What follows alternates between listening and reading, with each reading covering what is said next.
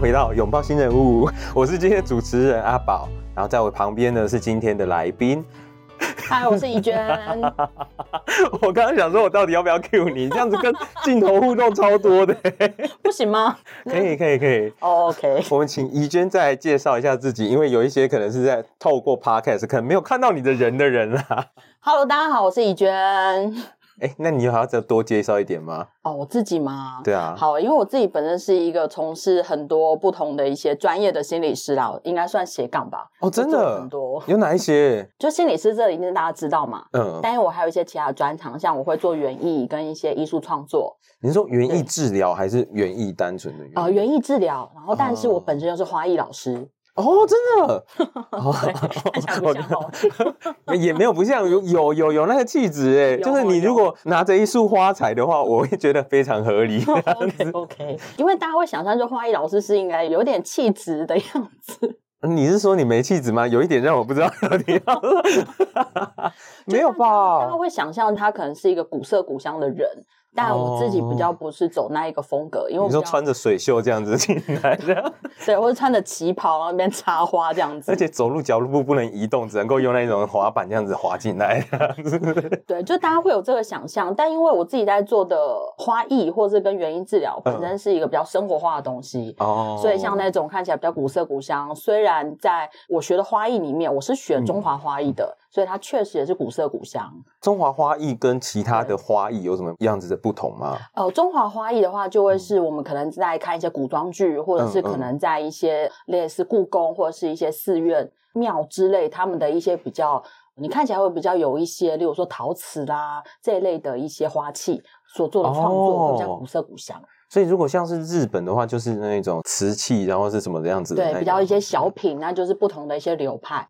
所以那一种应该算是比较大盆的那一种，是吗？呃，有大有小，但是就会是它的花器就会整体让你感觉很古色古香。嗯，可是这个虽然是我学的，但我在带园艺治疗的时候，就会比较是用生活化那种，像是我们在一些咖啡店啊，或者是我们在喝喜酒的时候，你会看到那种小品的花的作品，那比较是我自己会在带的。哦，嗯，好，所以除了园艺治疗心理师以外，还有吗？你刚刚还有提到。还有就是，因为我自己有一个兴趣，是我很喜欢企业的文化，然后还有企业的一些相关的东西，所以我自己其实有在了解相关的这一块，所以我自己有一个小小的工作室。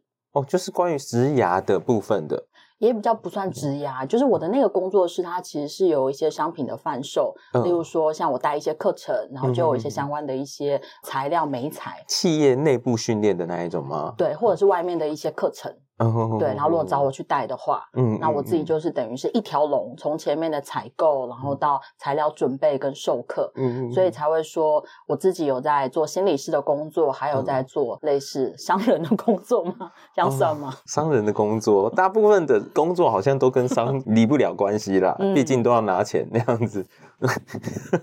是吧？是啊，哇，这么直接。但如果照你这样子说的话，难怪你会对于职业这件事情蛮有兴趣的哈。嗯，而且因为我觉得组织文化很有趣，嗯，就每一个不同的产业，嗯，虽然我们可能会把它分成就是例如说银行业之类的，嗯，但银行业有分外商或者是我们比较本土的，他们的文化就不同，所以我就会很喜欢去看不同的一些企业，他们的一些小小的一些文化的差别。哦，你觉得有什么样子的差别是你看到觉得比较有趣的啊？我觉得是在，因为我自己比较常做的是心理卫生推广，嗯嗯，所以光是他们每一年我有接触到的，他们公司不同的一些演讲主题，我觉得就落差非常非常大。嗯嗯，包含像是一些比较是台湾的本土企业或是传产类的，嗯，它可能就比较着重在，例如说压力调试啦，或者是情绪舒压啦这一类。嗯，可是近期我比较接到一些外商公司，嗯，他们就会比较是着重在如何去帮助员工们去建立他们的一些心理资本等等的，或者是他们的心理韧性。嗯嗯，所以我觉得好像跟。在其他的一些产业看到的主题比较不一样，外商也比较火一点，是，嗯，而且好像也更注重员工本身，嗯，他好像是把员工当成是一个资产的感觉，对，但是本土产业也也有啦，也很在意员工，也很在意员工，但是他比较在意他们的心理健康，有没有办法继续工作下去，这样子是不是？就是压力调试的部分，哦，所以会有这一些的差别，所以你也很常会出去外面。去接触不同的产业，这样子。就是如果有机会的话，嗯哼，对，我就很喜欢接一些不同的主题。哦，所以这也是我自己觉得很有趣，因为你就可以看到现在的一些趋势到底是什么，然后有时候看到一些新的主题，你就会觉得哇，原来现在流行这个。哦，嗯、那现在流行什么？突然好奇。我觉得去年流行应该就是安静离职吧。哦，对，嗯、但今年我目前还没抓到，我还没有看到相关的主题。没事，今年才三月。也是。对啊。所以，安静离职这一件事情是常常在企业里面会被讨论或者被注意到的部分吗？我觉得，因为有时候我会看一些就是相关的杂志，比如说上周之类的，嗯、然后就会看到这些主题跑出来。嗯嗯。然后也在某一些企业讲座的时候，就是有学员会在留言区就留言说：“那请问，如果有同事就安静离职该怎么办？”嗯，对，嗯。可以跟我们解释一下安静离职这一件事情。我以前看到安静离职，我就会就字面上去看，嗯、我就想说，哦，所以安静离职就是好，我默默的不告诉大家，然后就默默的找好工作，嗯、默默的递辞呈，然后默默的离开吗？文字上是讲，对不对？这听起来是骑驴找马，对，是吗？对，但是它其实实际上的意思就是在工作上面只做最低限度，跟完成最低限度的一些工作的内容。嗯，这等于是我没有很积极的想要工作，嗯，但如果我必须要维持着这一份工作的话，我必须要做哪些事情？就做这一些就好了，这样。对，就是最基本的。所以这好像就会跟他，也许是工作的价值观，也许是生涯的兴趣会有关系，对不对？我觉得有关诶。嗯，对，因为我那时候在看到这个词的时候，而且我也有个案，确实是这个样子。嗯，然后我就会去想我自己，就是诶，我跟他们的差别到底是什么？我自己有安静离职吗？我后来发现，我刚开始听到这个词，我有点难去理解。嗯哼，因为对我来说，这个词离我很远，而且我根本感觉不到到底这个词对我的感觉是什么。嗯，然后甚至我会去试着想要从我个案那边去理解，说到底为什么他们会。想要这样安静离职，然后为什么我又没有？嗯，所以这是我一开始觉得有一些差别的。那你有观察到这些部分吗？就是对于他们来讲，工作是什么样子的状态？嗯、为什么会到后来变成安静离职的状态？嗯、就是领一份薪水，然后就每天当薪水小偷。我们以前可能会这样子讲的。我后来发现，就是应该是工作的成就感。嗯嗯嗯哦，你是说他们在工作里面可能没有办法得到成就感的原因？对，或者是付出跟获得的差很多。哦，嗯，哇，你的意思是说，他们也许一开始的时候进到公司也是抱着某一些的期待，或者是对于工作或生活的想象进去的。当然啦、啊，不然你干嘛去那间公司呢？我觉得每个人会去工作，一定有一些基本的原因跟理由。嗯，那当然，他又会再去挑选某一些的职业跟某一些的职缺，一定有他的选择的原因。嗯哼，所以我觉得一开始去难免会有一些期待。可是会不会有一些人，他就是刚好能力就很适合做这一件事情，嗯、然后好像从小到大，大家也告诉他说：“哎，那你就适合做这件事情。”他就进去了。嗯，可是跟他的兴趣可能是不相关的。对啊，所以像这种，他可能做着做着，他就会觉得很无聊，然后可能在工作之中，他就会觉得，哎，这真的是我要的吗？那这时候你就问他说，哎，那你到底要做什么？他可能又会跟你说不知道。对啊，嗯，遇到这一些不知道的状况要怎么办啊？嗯，我印象中以前可能我在学习的时候，我会想象要去做职涯的规划，或者是这种选职缺，嗯、通常都是要去帮他去找那种。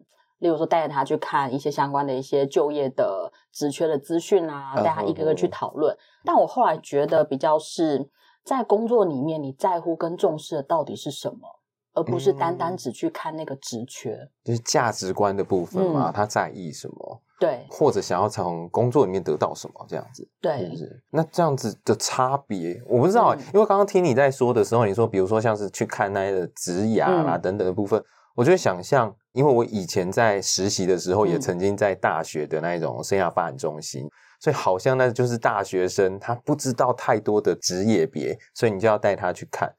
可是如果说他已经脱离了大学的状况的时候，嗯、好像就要更多的东西去看看他到底生涯之间发生了什么样子的事情了，对不对？嗯、所以一个好像是在探索。哎，其实两个都在探索，只是一个在探索，探索一个在探索到底我们有哪一些的选择，然后另外一个是探索我到底想要什么。嗯，所以你在这样子的工作过程当中，对你来说，什么样子的人可能会对于他的价值观有所迷茫？大概会是在什么样子的状况下面？嗯，其实我觉得各个年龄层都会，包含刚出社会的也会有，嗯、然后甚至是可能你已经换了好几份工作也有。甚至你可能到了青壮年、中年的时候，嗯，也可能会有，但是我觉得每个阶段会不太一样，而且在乎跟重视也会差很多，嗯、而且考量跟没办法轻易再做选择的原因也很多。然后怎么说啊？你有观察到哪一些类型吗？像如果是二十几岁刚毕业的这一种，刚出社会的，嗯、通常他们可能就会因着他们相关的学科背景，然后去找职业嘛。嗯、哼哼哼，那这时候我比较常遇到的是，他们会发现这个工作没办法去做他原本所学的这些东西。哦、嗯。然后这个有时候就会去跟他们讨论说，真的没办法做到吗？嗯、哼哼，但有时候讨论之后就会发现是暂时没办法做到。因为有可能你进去，你的哦，你可能职位别是对，嗯嗯嗯，但他可能希望做的是，可能要好久以后才有办法做到的。可是也遇到很多人在前面没办法做的时候，就觉得哇，那这就不是我要的，他就想要换。嗯，可是他就等于又在重复在好多的地方，又重新的在这样子的循环，找到可能觉得合适的工作，带着期待进去，结果一进去发现短期内没办法做到他要的，他就想离开。嗯，对，我之前也有遇过，才做几天就走了。嗯，对，我有听过，可能才一两天就走了的那哇，那你更多，听到三天，隔天就不想上班，然后就睡过头，嗯、再来就一路就只能睡掉这样子。嗯，可是我在想说，如果说的确，比如说像是有一些可能是管理类的学科，嗯，嗯，可是你一定没有办法进到公司里面就马上做管理的工作嘛。嗯，那在那一段时间里面，你会怎么样子去建议他们，或者他们可以怎么样子在这一些时候培养他们想要的吗？我不知道。其实我觉得就是要找到他们到底要什么可是我觉得大家在看要什么这件事情都会看得太浅。嗯，以前我们可能我们这个世代就会说钱多事少离家近，嗯，但可能以现在的年轻人，好了，我也要 称他们为年轻人了。在现在的世代里面，我觉得钱多事少离家近，这真的是重要吗？其实不一定，我反而看到的是更多在意的是成就感。Oh, 我可不可以在这边获得一些成就？那、嗯、这个成就可能是来自于成长，对，或者可不可以让我可以有持续学习的机会？这个也蛮多人在意的。那这个成就不一定是我给我自己的，也有是别人给我的回应跟回馈。哇，那如果在传产的话，因为我们台湾的文化好像。长官都比较不会称赞，或者是不会给予肯定的状况下面，那这一些年轻人应该就比较……哎，我看到你为难的表情，是不是有这样子的状况吗？很多啊，那像这样也会有个案跟我说，我就是好需要我的主管给我肯定，那我就会问他说，那为什么你会觉得你需要主管的肯定？那他们就会跟我说，他如果不跟我说，我怎么知道我做的好不好？而且我其实很辛苦，然后而且我很努力投入在这边，我当然希望可以有一些好的回馈嘛。嗯，所以我就会跟他们说，你先想一想，你最近有被肯定或者是赞美的时候是什么时候，或者是你最近有被说感谢的时候是什么时候？其实都很难想出来。对啊，我就想，嗯，除非你去超商，店员跟你说谢 谢光临之类的，或者到早餐店。阿姨说：“帅哥，你的早餐好了。”这样对，所以没自信想获得赞美的时候，一定要去早餐店。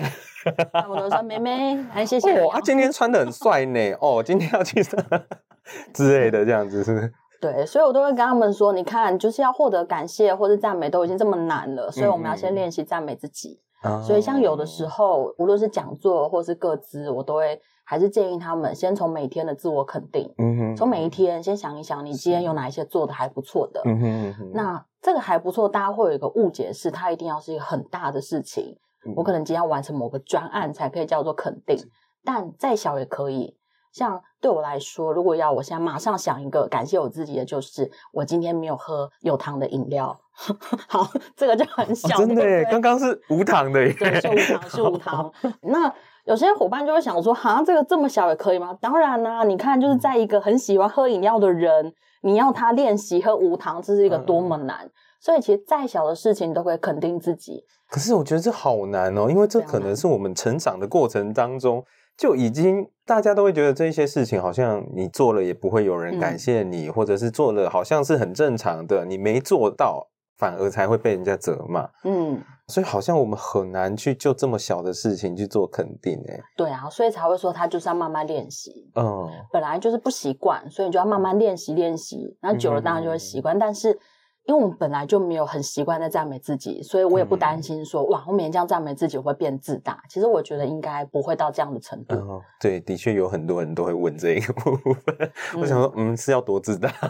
我也不会到处跟人家说，哎、欸，我今天没有喝有糖饮料，就很拽，也不会嘛。对对，只有对各位听众讲这样对对，但是他就是练习从很小很小的东西开始去发现，原来我有在努力。嗯，因为其实我觉得华人文化有个特色是谦虚。哦，谦虚是好事也是坏事。嗯哼哼。哦，谦虚，你看哦，以前我们小时候可能爸妈就会跟你说，哎，你看那谁家那谁做的还不错。嗯。然后甚至是亲戚也会说，哎，你哎你这做的不错哎。但爸妈就会说：“哎呀，黑毛虾啊什么的。”嗯，嗯，所以我们也养成了收到赞美也不一定会收，嗯、所以可能主管给我们肯定，我们可能会觉得，嗯，主管有在暗示什么吗？嗯、所以他可能就会觉得话中有话，没办法真的接受这个肯定跟赞美。所以我觉得那个练习。可以让我们从一个过度的谦虚，嗯、变成稍微肯定自己。嗯嗯嗯，这好像你刚刚说的是从年轻人身上比较常看到这样子的状况。嗯、那你刚刚也有说有不同的阶段嘛？那如果再长一点呢？可能比如说你既然说有不同的那个 不同的生活条件或等等的限制，那如果他们再长一点，然后开始要可能买车、买房或者甚至结婚的呢？哇，我觉得这个如果以现在来说，它可能又会再排在更后面一点点。因为其实刚刚说是二十几岁刚出社会嘛，嗯，嗯，嗯，但也有一些是可能临近三十，或者是三十出到三十五左右的，嗯嗯，跟三十五之后到甚至到四十之后，我觉得又会是不同的区别。哦，有什么样子的区别啊？你观察到？如果你中间三十几的话，我觉得有很多人到了那个年纪，其实还不一定知道自己到底要什么。哦，对，而且甚至有可能还在转换工作中。甚至会转换非常非常多，是。可是也会有一个担心是，哎，我身边有些同学，他们以前从大学毕业就开始做到现在，已经到了某一个阶级跟位置了。嗯、是你看到别人的时候，你就觉得好像比不上别人，然后又不知道自己在做什么。对，对，然后甚至会觉得，哎，我现在这样子真的是可以做到我要的吗？嗯、或者是我三十岁我再去换一个跑道，我真的可以投资到真的适合我的吗？嗯，我如果花了三年去换新跑道，那么。我这样子，如果真的不合的话，我可以再换回来吗？嗯，所以三十几岁，三十五要四十了。对，所以我觉得比较在意的就会是我到底有没有找到我要的目标，以及我有没有那个足够的一个资本跟资源可以支撑我去做这些。哦，所以单一的时候好像比较多是我要确定我在这个世界上面是什么样子的位置。嗯。然后再来的话呢，如果再晚一点，如果再往后一点点的，我觉得很多会因着经济考量，嗯哼，因为可能三十五之后或四十之后就开始养家嘛，嗯，就像你说买车买房等等的，是，那他就有一个基本的开销。那这时候他们，我遇到很多是，哎，他现在工作不一定是他要的，可是他有一个目标是他要养家活口，嗯，所以他不得不只能在现在的工作里面。可是他觉得很辛苦，因为他觉得要么很无聊，要么就是工作一直做一样的事情，那不然就是在这里不一定可以得到他所期待的，嗯，对，或者是在那边的一个社交或者是一些相关的一些东西，不一定是他所想要的，可是他又没办法离开，嗯，所以这时候有一些人就会觉得说，哎，那这样子我只为了钱，为了生活而工作，这样真的是可以的吗？嗯，对，所以有些人就开始去质疑自己，甚至。也有些人会怀疑自己是不是很肤浅，哇，这讲到钱那种铜臭味的东西。但是我要说的是，为了生活，为了钱这件事情没有不对的啊。嗯，因为这个本来就是每个人在不同的阶段的选择跟考量不一样。而且他如果成家了的话，好像也不只是要为自己负责而已。对啊，所以如果说你的工作你是为了钱这件事情，我觉得是一个非常值得骄傲的，嗯、因为你有很清楚的目标。嗯，你今天朝九晚五的工作这么辛苦，甚至压力很大，你就是为了那个薪水。嗯、那当然，可是那个钱钱会不会只是表面的需要啊？表面的需要吗？对啊，因为我就在 想说，如果说一个人他只是。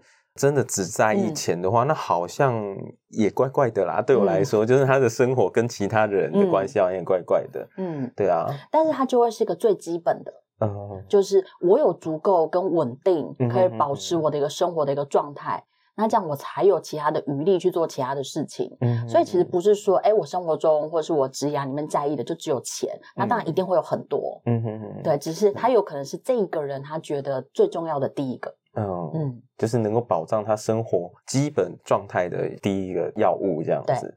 所以如果是这样子，我就在想说，有一些人会不会他没有办法离职离开这样子痛苦的生活，可能也会跟他的责任有关系。嗯，比如说他的家人，比如说可能他现在真的要付房贷啊等等的。有关系，这样子也蛮多是这样子的，甚至也遇到有一些是他可能到了三十以后的年纪，嗯、他也会担心说，哎，那我现在转职，嗯、我真的有机会吗？嗯、那也会考量到的是，哎，我如果转到别的领域，或者是我在找其他新的工作。那这样人家真的会用我吗？对啊，我觉得大家会有这个迷思，但其实据我所知道的一些，例如说像科技业、工程师等等的，嗯、他们其实会透过不断的换公司去帮助自己来调薪。然后，对，所以这个也是某一种职业的一个常态。嗯、可是好像我们常常会有个迷思是，哇，所以我到了某个年纪，我就应该要稳定跟固定在某个地方，而不能转职。就这个想法会很限制住我们要去做的这些事。嗯。那你刚刚讲到的那一个例子，我也在想一件事，嗯、就是你说是呃，比如说科技业，或者像我接触到的，好像媒体业或广告业，他们都会透过在不同的公司中间这样子去帮自己薪水升级。对。可是如果今天是一个人，他比如说他已经在科技业里面做到中阶主管了，嗯、每个月可能领个我呃我也不知道多少钱啦，但是他如果突然之间想要去转换跑道到另外一个行业里面的话，他好像就会去考量说，哎，那好像我也没有办法。得到跟原本一样金额的钱，但他的生活好像就没有办法有那么多的保障。嗯，对啊，那他到底要跳还是不跳？如果不跳的话，好像他的生活就是一直是这样子的。他觉得现在的生活已经对他没有意义了。那他寻找到新的意义，好像又没有办法跟他原本的生活条件能够匹配，那怎么办啊？所以这时候我都会问我的个案说：“那你期待你的生活基本要有多少的收入？”嗯，对，因为有时候就变成说你已经习惯了这个收入了，嗯，然后这样的高收入，那这时候要你换一个很低，但是又可以符合你目标的，这时候大家就会去做一些考量。嗯，那之前我就有一些个案，他就说，好，那这样不行，就是要这么低，这样会被塞。可是也有个案跟我说，没关系，因为这个是我现在觉得很重要，而且我也觉得是我接下来人生可以做的，嗯，所以他愿意去尝试。哦，所以我觉得是每个人的选择跟考量。嗯哼，那当然这个考量。也要看他自己的一些，例如说有没有家人，或者是有没有一些家累。嗯，所以我觉得我通常都会问，就是你对生活、你的经济的一个期待是什么，以及你目前的一个经济会不会有一些负担？嗯，对，因为我我自己其实也想到的是，如果以 Muscle 的那个需求理论来说，最底层就是一个生存嘛。是，对，所以如果没有办法吃得饱、穿得暖，其实有时候会很影响我们再去追逐我们的一个目标。对啊。哎，所以如果说真的是因为这样子，然后他真的卡在他的工作里面的话，嗯、我们有没有什么样子的方式可以帮助他调试？他就是真的没有办法跳出去的这样子的状况啊？嗯、我之前遇过很多，他们都会说要离职，要离职，就后来问他们说：“哎、嗯，你真的要离职吗？”也还好，就是不喜欢现在的工作，很不喜欢主管啊，或者是哪一个机车的哪一个同事这样子，不喜欢现在的业务。但大家都有个迷思，就是哦，不喜欢就一定要离开，但其实不一定，嗯、就是你可以内转。你可以调单位，嗯、或者是你可以转换工作的职务，其实都有机会。甚至你跟主管谈一谈，他说不定也可以帮你做一些工作上面的转换啦。对，或是有一些调整。所以我觉得，虽然他不能离开这个工作，因为他就是需要一个稳定的收入，但他可以去想的是，到底是什么让他真的很不喜欢这个工作？是因为主管讨厌吗？是人很讨厌吗？或者是呃，工作内容你觉得无趣吗？还是是什么的？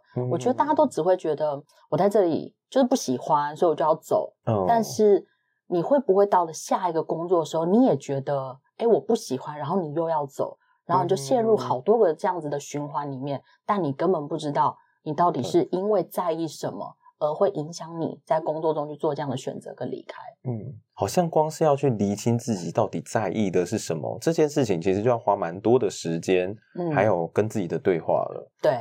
可是现在的人工作以外有时间跟自己对话吗？哎，我发现其实现在很多人会自我对话。例如说，有一些人他其实就会很习惯去看一些相关的文章，或者听 podcast 等等的，嗯、然后就有一些自我的对话。嗯，但我也遇过很多是自我对话完之后就不知道该怎么办，或者是越想越糟，就天哪，原来我这么的复杂，然后就不知道到底该怎么做。嗯，所以我觉得这时候当然要寻求专业的协助，或者是找其他人帮你做一些整理等等的。我在想，除了刚刚我们所说的，是不是也会有一些人，因为比如说像是医生世家这样子的东西，嗯、他就是他们家里面的世世代代都在做这样子的行业，就会很多人都在做这样子的行业，他也有能力做这样子的行业，所以他就进去了。可是这一件事情对他来讲，本身不知道那个意义在哪里。如果是这样子的人的话，我们可以怎么样子去跟他聊他对生涯的想象啊？有可能他会觉得说，哦，我现在工作。大家都觉得很好啊，可是我好像我也不知道我自己在这里到底在干嘛。嗯，我好像觉得心里空空的，可是我又不知道我要到哪里去。那你要我离开，好像也没有必要离开啊。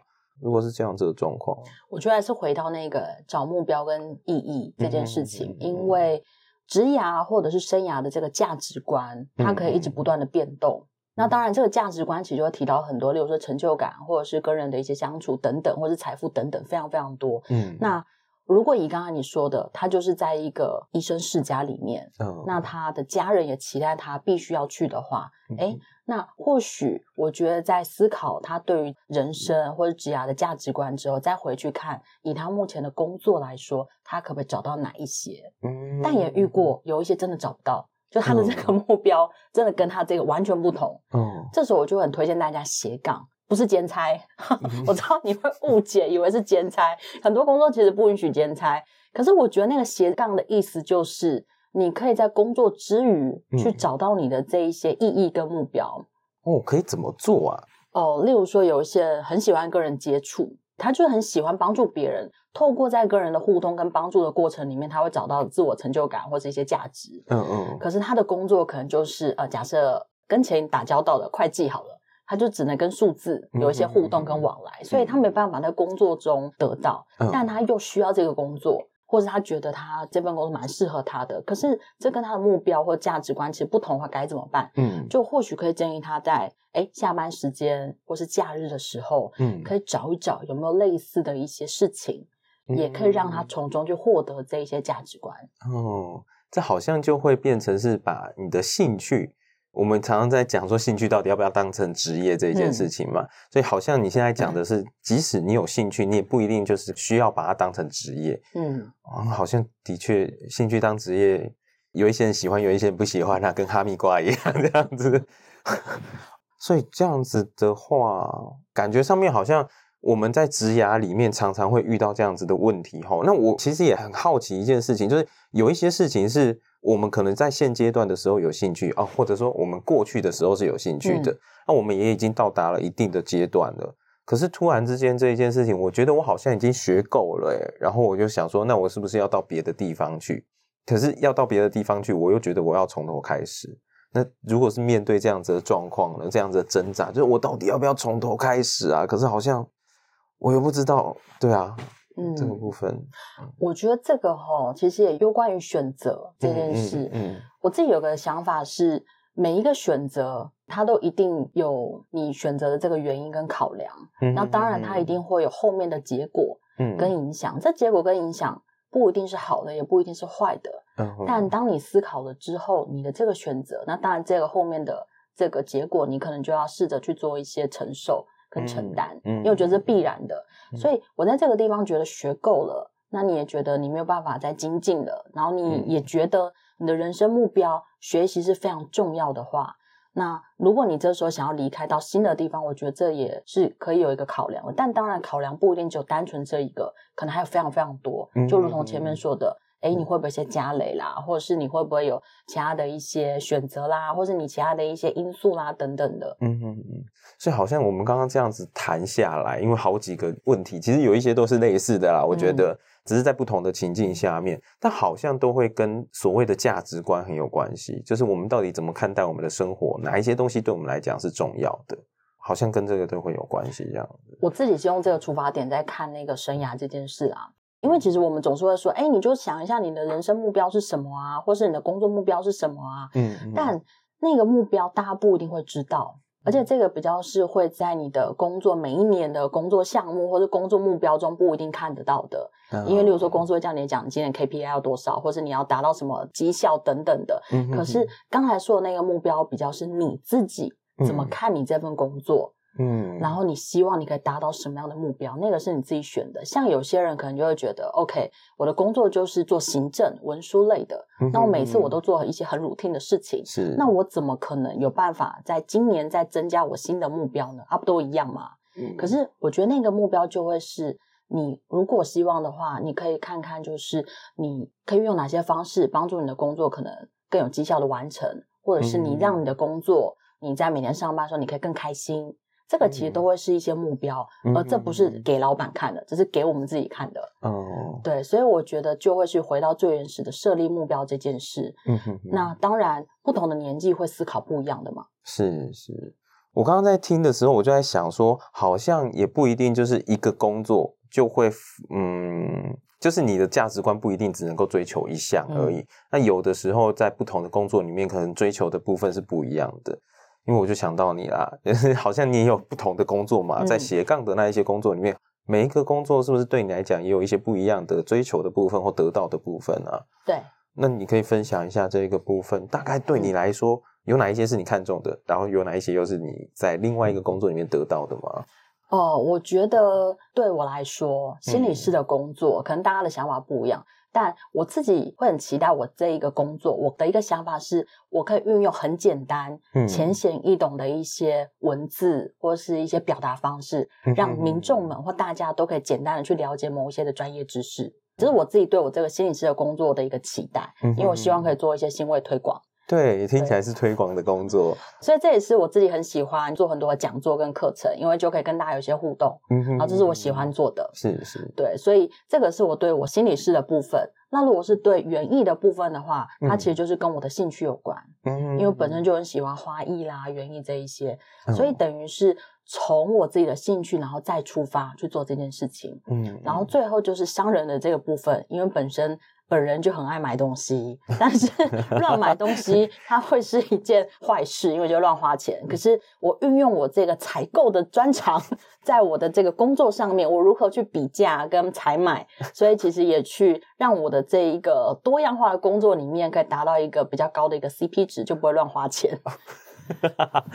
不会乱花钱，是一直工作就不会乱花钱了，因为没有时间花钱，这样吧？或者是想花钱的时候就去买材料，就去比价，哦、对，才买便宜的材料。嗯，哎，那如果说是在那个嘞企业的工作里面呢，就是在不同的企业工作，其实就会是刚才说的，就是做一个新位推广。嗯，对，哦，对，然后还有就是去发现不同的产业的一个需求是什么。嗯，嗯然后就是。可以看看怎么样去设计符合他们的一些活动跟课程。嗯，哎、欸，可是我刚刚就也好奇，因为你说花艺的部分是你的兴趣，嗯、对不对？嗯、但我现在也发现，好像有一些的可能比较年轻的人啦，他们其实对于自己的兴趣其实不是那么的了解，甚至有一些人可能就算是已经在工作了，他可能就两点一线，就是家里工作就这样子来回，这样、嗯、好像也没有找到自己的兴趣。